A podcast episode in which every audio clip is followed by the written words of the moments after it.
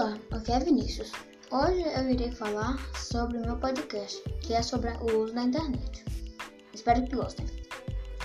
Nos dias atuais, vem crescendo cada vez mais o tempo de uso da internet, seja pela pandemia que forçou a todos reinventarem formas de distração, seja pelo hábito de ficar na internet ou para trabalhar e estudar. Com base no questionário enviado na pesquisa, a maioria das pessoas disse que ficam mais de 4 horas na internet. Dentre essas, um total de 80% informou que nunca deixou de comer ou dormir pela internet. As pessoas também informam, informaram que não deixariam de encontrar os amigos para ficar na internet, mostrando que preferem os laços de amizade ao vivo. Ao serem perguntados sobre quais redes sociais usavam mais, o Instagram foi o mais votado, principalmente, principalmente por ser uma rede de muita interação. Quando foram perguntados sobre ficar muito tempo na internet, os entrevistados foram muito conscientes e disseram que vem o excesso de tempo online como prejudicial.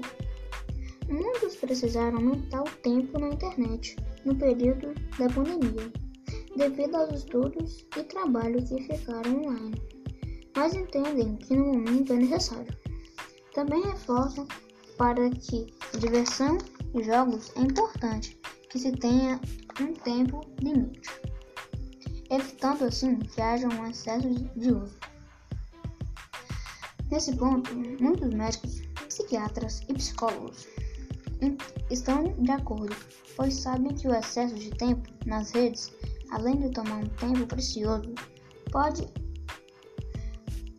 pode vir a alternar as horas de sono pelo excesso de estímulos visuais, alternar a hora de se alimentar e aumentar a ansiedade.